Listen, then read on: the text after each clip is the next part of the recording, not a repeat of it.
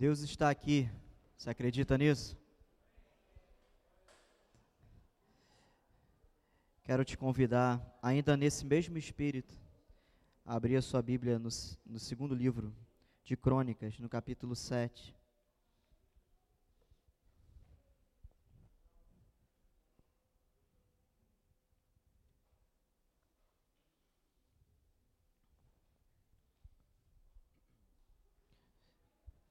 Segunda Crônicas 7, vamos ler a partir do verso 1.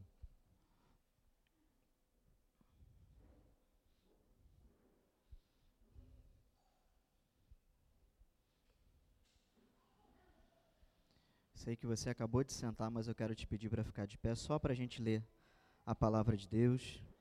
São poucos versículos. Enquanto as crianças sobem também, quero que você como a Carla falou aqui, que você entregue a Deus um culto agradável, dedicando a sua atenção, seu intelecto, deixando as preocupações, porque Deus quer falar com a gente nessa manhã. Você acredita nisso? Porque Deus falou comigo e eu vou passar para vocês. Verso 1 do capítulo 7 diz o seguinte: Quando Salomão terminou de orar, desceu o fogo do céu e consumiu o holocausto e os sacrifícios, e a glória do Senhor encheu o templo.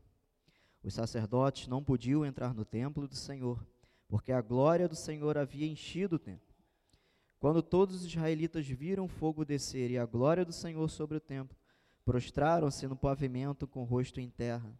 Adoraram o Senhor e lhe deram graças, dizendo: Porque ele é bom, porque seu amor dura para sempre.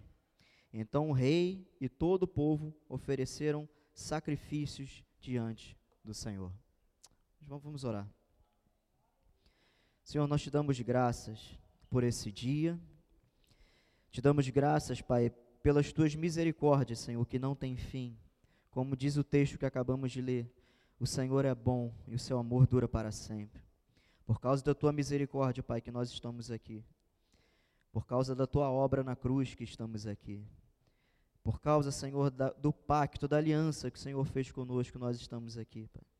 Nós te damos graças, Senhor, e queremos te agradecer pela tua obra em nossas vidas, Senhor. Senhor, que conduziu cada passo das nossas vidas, Senhor, para estarmos onde estamos hoje. Sabemos que foi o teu Espírito Santo que nos trouxe até aqui. Foi a tua vontade que trouxe cada um que está aqui nessa manhã porque tu és soberano sobre todas as coisas, Pai. Por isso, Pai, nós te pedimos, Pai, que a tua palavra fale aos nossos corações, que a tua palavra, Senhor, quebre o coração de pedra e coloque o coração de, de carne. Que a tua palavra, Senhor, anule paradigmas. Que a tua palavra destrua conceitos e preconceitos que a tua palavra faça tudo novo em nossas vidas nessa manhã. É o que nós te pedimos por misericórdia e graça. Nós oramos em Cristo Jesus. Amém. Você pode se sentar.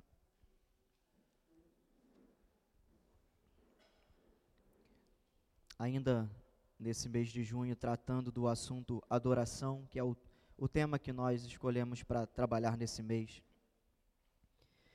Me veio ao coração esse texto e na sexta-feira, eu já estava com a pregação pronta, mas na sexta-feira eu tive um tempo para rever aqui. E Deus falou muito ao meu coração nesse texto. Eu quero só te situar antes de qualquer coisa.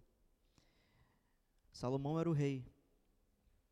Salomão havia, no capítulo 6, feito, digamos, uma renovação de aliança entre ele e Deus, entre o povo e Deus. Foi Salomão ali, ele foi uma espécie de mediador às vezes nós vemos na Bíblia quando um profeta é levantado para consertar o povo, um sacerdote é levantado para intermediar. Aqui foi o próprio Salomão, o próprio rei.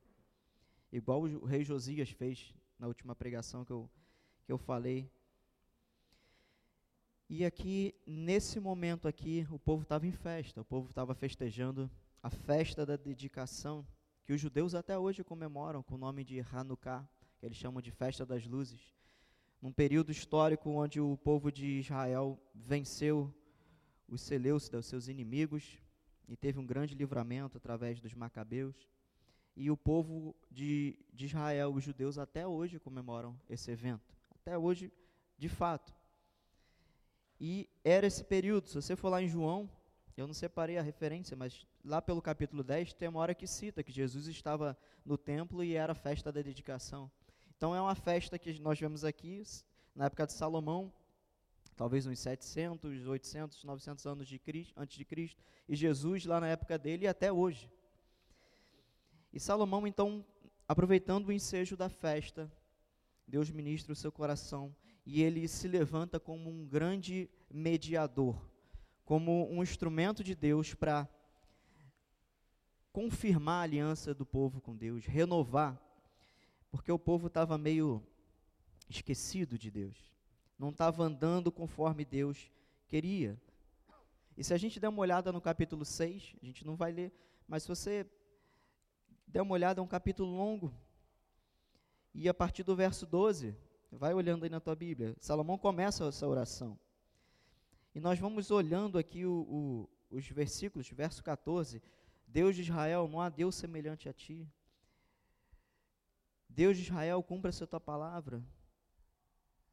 E ele vem falando sobre as grandezas de Deus. E antes dele pedir, fazer as petições ali, ele vem reconhecendo a grandeza de Deus de uma forma muito interessante, porque Salomão era o rei.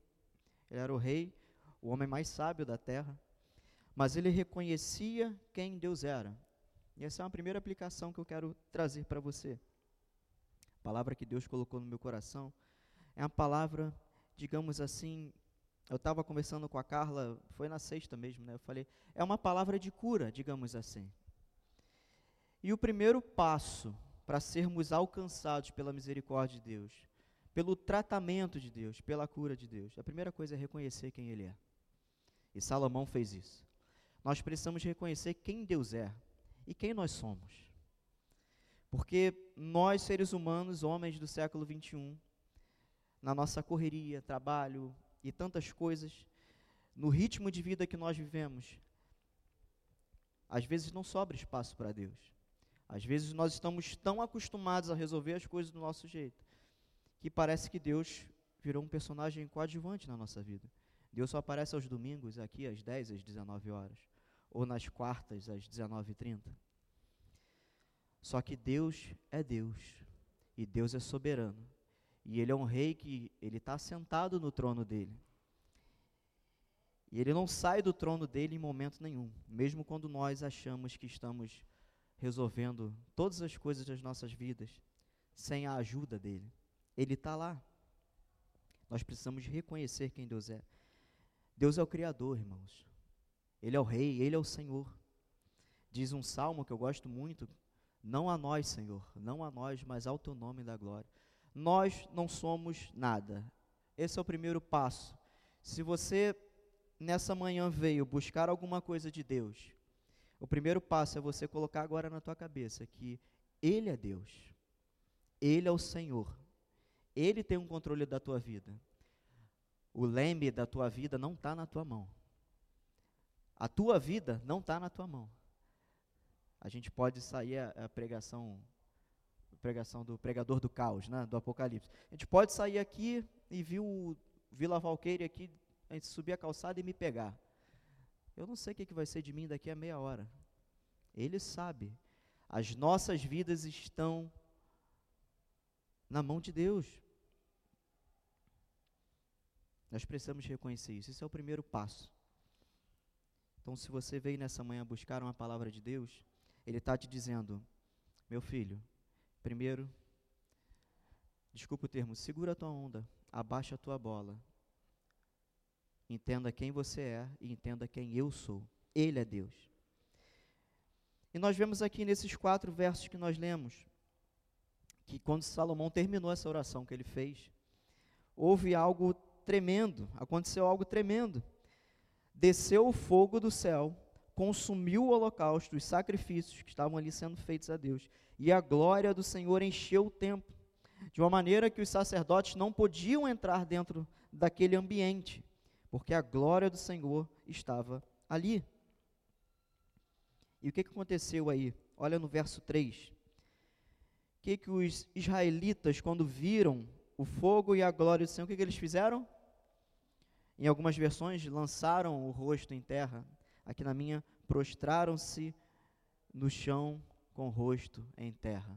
Essa aqui, esse aqui é o primeiro ponto. Eu fiz uma primeira aplicação, mas esse é o primeiro ponto dessa palavra hoje. Você tem alguma dúvida que Deus está aqui? Deus está aqui. Moisés, quando teve um encontro com o Senhor, qual foi a primeira coisa que o Senhor falou? Tira a sandália dos teus pés, porque esse lugar é santo. Onde Deus está, nós precisamos nos despir de nós mesmos. E o que, que significa jogar o rosto em terra? Quando a presença de Deus se manifesta, nós precisamos nos jogar em terra. O que, que é isso? Humilhação. Nós precisamos nos humilhar. Nós precisamos jogar o nosso orgulho no chão. Nós precisamos jogar a nossa altivez no chão. Nós precisamos jogar a nossa soberba no chão. Porque isso tudo, meus irmãos, nós somos. Se a gente olhar com muita sinceridade para dentro da gente, nós somos um bocadinho de cada uma dessas coisas aqui. Quando a presença de Deus é manifesta, e ela está manifesta nessa manhã, nós precisamos nos lançar no chão, precisamos nos humilhar, reconhecer quem Deus é e nos humilhar. Nós temos um alto conceito de nós mesmos, nós temos uma percepção de nós mesmos linda, maravilhosa. Mas será que é o que Deus acha realmente da gente? Será que estamos tão, tão tete a tete assim com o Pai? Então, esse é o primeiro ponto. A glória do Senhor foi manifesta. E Deus está aqui nessa manhã. E nós precisamos, enquanto cultuamos, enquanto ouvimos essa palavra, reconhecer que Ele é Deus. E nós não somos nada, somos pó e ao pó retornaremos. E precisamos lançar o rosto em terra, o nosso orgulho, a nossa altivez, os nossos achismos. E parece que eu e Carla combinamos tudo, né? Combinamos os louvores, né? Mas o que ela falou, o que veio o coração dela é o que eu estou falando. Os nossos achismos não é o que a gente acha, é o que Deus diz. Não é o que a gente tem por opinião, por ideologia, é o que a palavra de Deus diz. Uma segunda coisa, o que, que aconteceu depois disso? O povo adorou e rendeu graças, em algumas versões, louvou ao Senhor. Houve música, houve cantoria, houve louvor. Isso é uma resposta à manifestação de Deus. Quando nós estamos aqui, culto após culto, e nós reconhecemos que Deus é Deus, e nós sabemos que a presença dele é manifesta aqui, e talvez a gente não vê nada acontecer aos olhos naturais, mas se a gente tivesse um óculos que pudesse ver o mundo espiritual, coisas espirituais acontecem aqui. Coisas espirituais estão acontecendo agora. Quando a palavra de Deus é pregada, cadeias são quebradas. Oprimidos são libertos. Corações são curados. Porque o próprio Deus está presente. E qual a nossa resposta em relação a isso? Qual a nossa resposta em face disso? Precisamos adorar a Deus. Nós estamos o mês inteiro falando de adoração pastor pregou sobre os verdadeiros adoradores, pastor Márcio, pastor Fontes. Eu falei lá de, da reforma do rei Josias. E nós estamos falando que Deus quer ser adorado. Ele nos chamou para, para adorá-lo. Um dos textos cristãos mais antigos dizem qual o propósito da existência do homem? Adorar a Deus e gozá-lo eternamente. Fomos criados para adorar a Deus. Deus não te fez para você ser um excelente profissional. Deus não te fez apenas, tá, gente? Para você ser um ótimo pai de família, uma ótima mãe de família. Você ser um ótimo filho. Você ter um sucesso na sua vida. Isso tudo é palha. Isso o vento leva. Isso o, o, seca no final do dia, no final da nossa vida não vai importar nada disso. Mas quem nós somos diante de Deus? Temos que ser adoradores. E o povo adorou. E eu quero lembrar aqui de três episódios onde houve música. Por que, que a música é importante? Existe alguma coisa divina na música? E é muito fácil eu falar, né? eu como músico aqui, 24 anos que eu toco, que eu estou envolvido com música. Existe algo divino na música. E a música a Deus é uma ferramenta que o próprio Deus instituiu. Quando nós louvamos a Deus, quando nós cantamos, e seja você músico ou não, quando você canta lá do teu jeito, não importa se é desafinado, se é fora do ritmo. Quando você canta, você está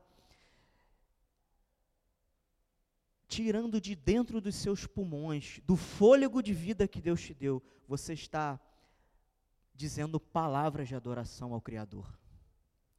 O passarinho lá, quando canta, o Ben TV lá, tem uns que passam lá bem na minha janela, né? Os gatos ficam doidos quando eles passam. O passarinho, quando canta, ele está pleno os pulmões. Você já pensou que o passarinho, às vezes, é um bichinho tão pequeno, mas ele canta alto?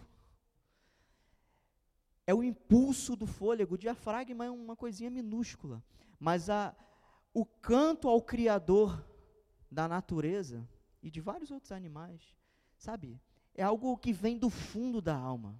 Por isso que existe algo tão, tão espiritual na música. Vem do nosso interior, vem do nosso profundo para Deus. Quem canta, quem toca. E eu lembrei aqui de Jesus cantando. Vamos lá, Mateus 26, 30. Só dar uma corridinha. Eu vou abrir junto com você.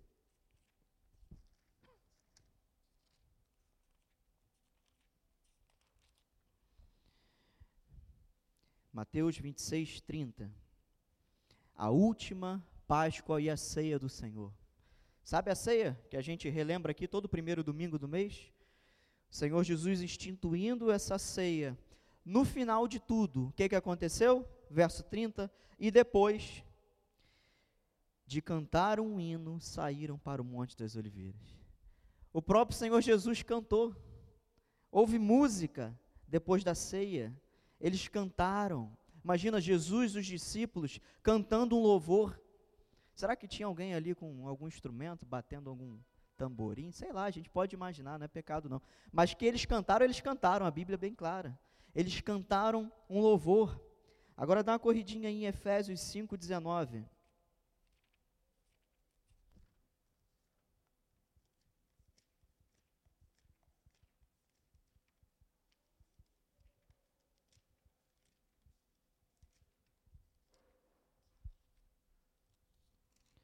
Diz o seguinte: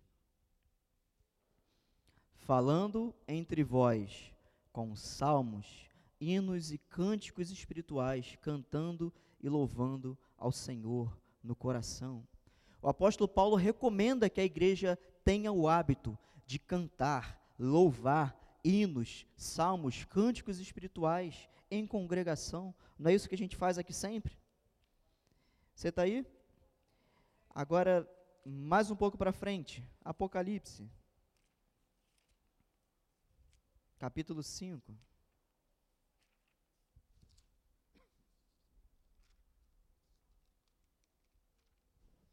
Verso 11.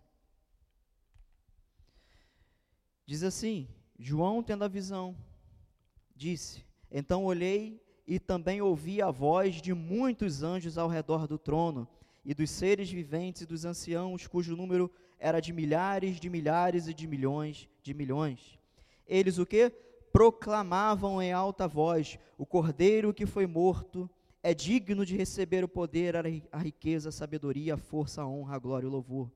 Também ouvi todas as criaturas que estão no céu, na terra, debaixo da terra, no mar, e tudo que neles existem dizerem: Ao que está sentado no trono e ao Cordeiro, seja o louvor, a honra, a glória e o domínio pelos séculos dos séculos. E os quatro seres viventes diziam: Amém. E os anciãos também se prostraram e o adoraram. Há louvor no céu. Há louvor contínuo no céu. Ontem eu falei aqui, na hora, no meio aqui do louvorzão, o que a gente teve ontem aqui foi um, foi um esquenta. Foi um aquecimento do que vai ser lá na glória. Povos de todas as tribos, línguas, raças e nações. É batista, é assembleano, é nova vidência, é todo mundo, presbiteriano. Todos nós juntos que somos salvos de fato, a despeito da placa que tem no nosso prédio, estaremos lá juntos, cantando ao Cordeiro que foi morto e ressuscitou. Por isso, o povo aqui nesse momento aqui, que a glória enche o templo, o fogo desce, consome o sacrifício, o povo se prostra em terra e depois adora. O povo então canta. É sabido aqui na história que nesse momento aqui já era muito comum ter músico, tinham muitos instrumentos nessa época aqui. O rei Davi foi o precursor, né? E na época aqui de Salomão, os levitas que tocavam já tinham muitos instrumentos, já tinha uma banda bem legal lá. Então houve música, houve adoração. Um terceiro ponto agora interessante, olhando para cá. O texto disse lá no verso 1 que quando o fogo do céu desceu, quando Deus se manifestou, disse o quê? Que consumiu o quê? O holocausto e os sacrifícios. Você prestou bem atenção no que você cantou nos louvores? Teve um louvor que a gente cantou que nos apresentamos como sacrifício. Abre a tua Bíblia em Romanos 12.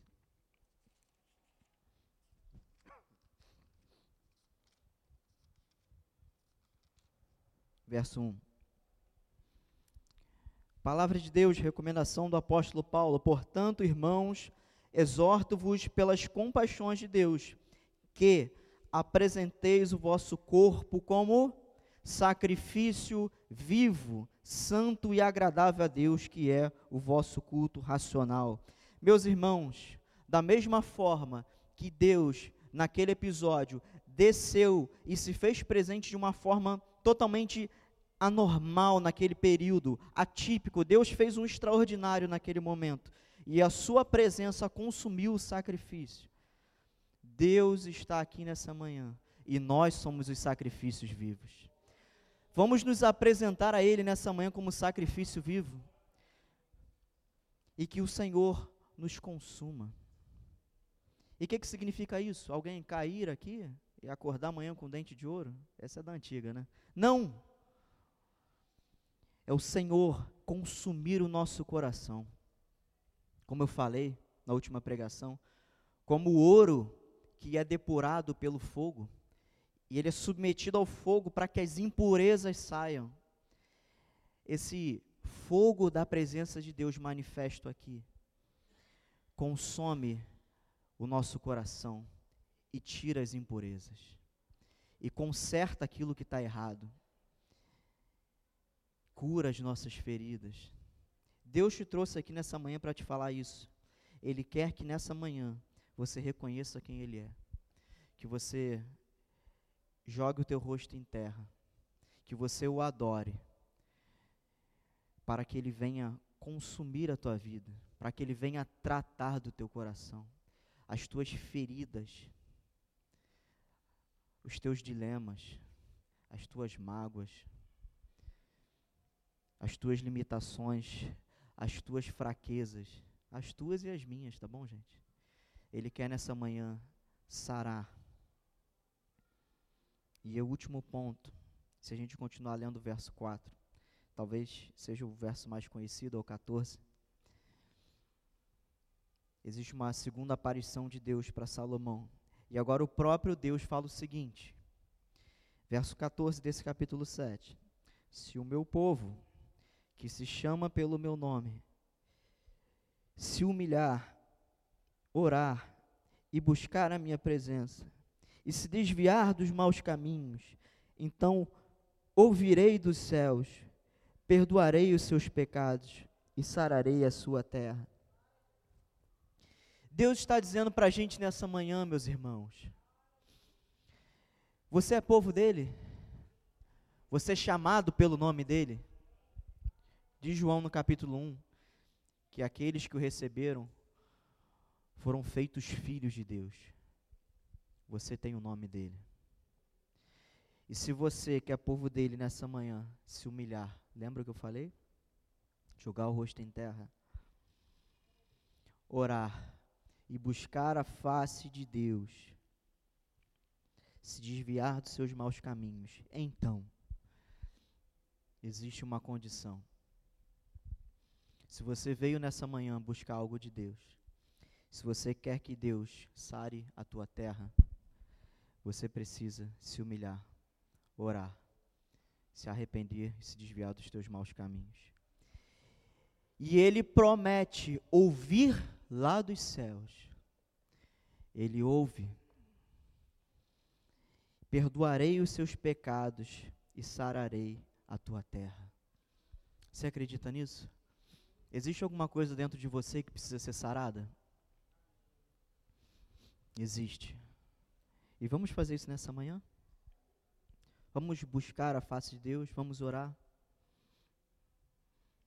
O texto não fala exatamente do que eu vou falar agora, mas eu quero pedir que o pastor Daniel, pastor Márcio, pastor Fontes, venham aqui à frente e nós vamos fazer aquilo que nós temos feito às quartas. Nós nem fizemos na última, né? Mas você que ouviu essa palavra, entendeu e precisa que Deus sare algo no teu coração, eu quero te convidar aqui vir na frente, nós vamos orar por você. E você que tem alguma enfermidade física, nós vamos, como a palavra ordena, nós iremos ungir você com óleo. Você que possui alguma enfermidade física. E você que possui alguma enfermidade da alma, nós iremos orar. Nós iremos pedir que o Senhor sare a tua terra. Quero te convidar a ficar de pé.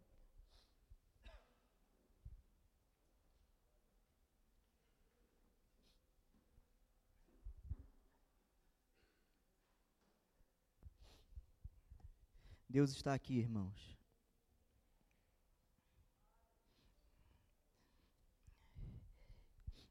E Ele não está aqui porque nós sentimos o arrepio, embora possam haver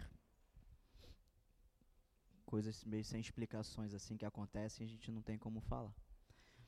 Ele não está aqui porque eu estou emocionado. E eu sei que é bem raro ver Leandrinho chorando, né? Mas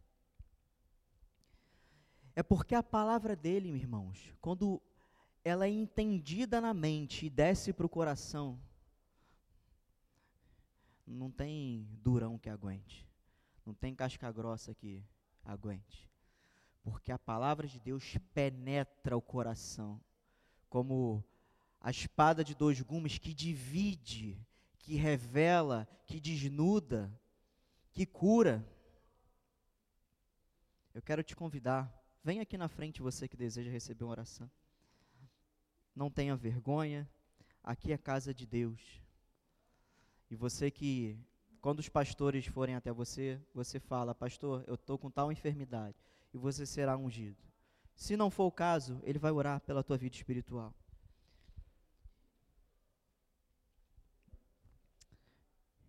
Senhor, nós te pedimos, Pai, nessa manhã, que teu Espírito Santo, Pai, trabalhe os nossos corações, Senhor. Tu estás, Pai, atento às orações que são feitas nesse lugar. O Senhor prometeu que ouviria do céu e desceria até a terra para sarar os nossos corações. Como aconteceu com o povo de Israel naquele momento, o Senhor sarou aquele povo.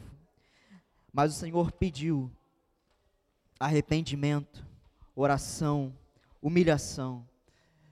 E nesse momento, Pai, nós estamos aqui, Pai, humilhando os nossos corações.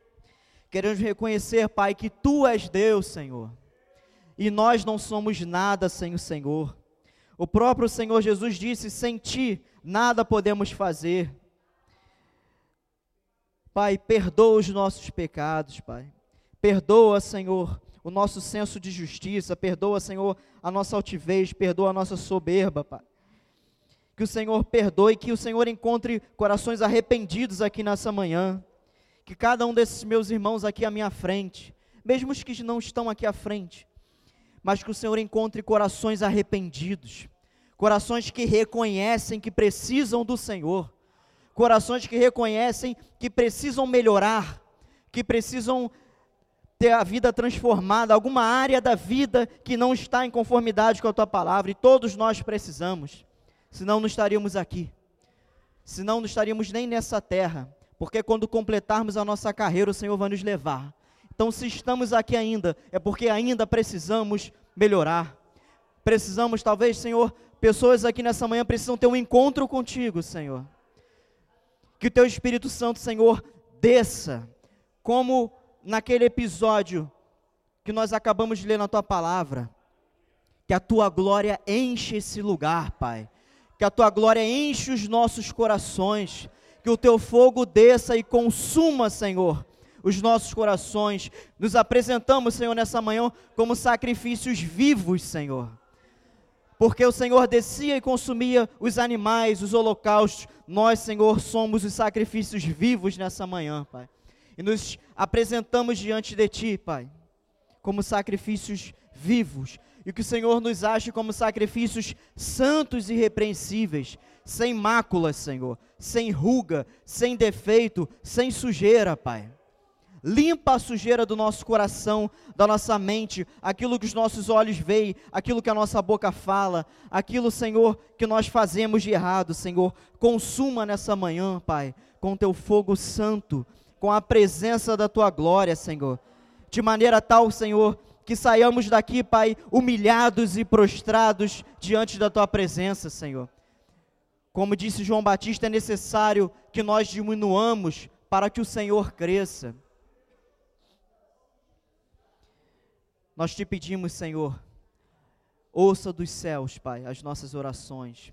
Ouça dos céus as nossas orações, Pai, e sare a nossa terra Disse o Senhor lá no Pentateuco: Eu sou o teu Deus, sou eu que te sara. Eu sou o teu Deus, sou eu que te sara. Ele está falando para a gente nessa manhã, meus irmãos. Ele é o nosso Deus que nos tirou do Egito, que nos conduziu com mão forte, que nos fez atravessar o mar vermelho das nossas vidas. Você sabe qual foi o mar que Deus te fez atravessar? Você sabe qual foi o Egito que ele te tirou? Ele é teu Deus, é Ele que te sara, é Ele que sara os nossos corações, é Ele que sara as nossas emoções nessa manhã, é Ele que sara a nossa vida espiritual nessa manhã, é Ele que sara a nossa vida sentimental nessa manhã, é Ele que sara a nossa vida profissional nessa manhã, é Ele que sara a nossa vida familiar, os nossos relacionamentos, nossos casamentos, nossa família, é o nosso Deus que nos sara. E em nome de Jesus nós não sairemos daqui nessa manhã os mesmos que entramos. Porque Deus está aqui, a sua glória é manifesta, o seu espírito é real, a sua presença é real. O seu espírito desce como fogo e limpa as impurezas e consome as nossas vidas. Faça a tua oração nesse momento aí, meu irmão. Fala para ele. Não adianta você esconder, porque de Deus não se esconde nada. Fala para ele aí, Senhor, é isso que eu preciso. Senhor, é isso que precisa ser mudado hoje. É isso que precisa ser colocado um ponto final hoje, Senhor. O Senhor sabe, não esconda dele. Fala para ele aí. Nem que você fale no teu coração, sabe? Fale em pensamento, Senhor, é isso aqui que não pode passar de hoje. Meu Deus, não pode passar de hoje. Que a tua glória inunde os nossos corações e que nada mais caiba lá dentro, que não caiba amargura, que não caiba rancor, que não caiba imoralidade sexual, que não caiba pecaminosidade, que não caiba maledicência, que não caiba mais nada, senão a glória e a presença de Deus. Senhor, nós oramos a Ti, Pai, e nós pedimos, Senhor, sare as nossas vidas nessa manhã. E nós oramos em nome de Cristo Jesus. Aplauda o Senhor. Diga aleluia. Louvado seja Deus. Eu quero chamar o pessoal do louvor. E assim como o texto disse, eles louvaram a Deus e renderam graças, dizendo o quê? O que, que eles disseram aí no verso 4? Porque Deus é o quê? Deus é bom e a sua misericórdia dura para sempre.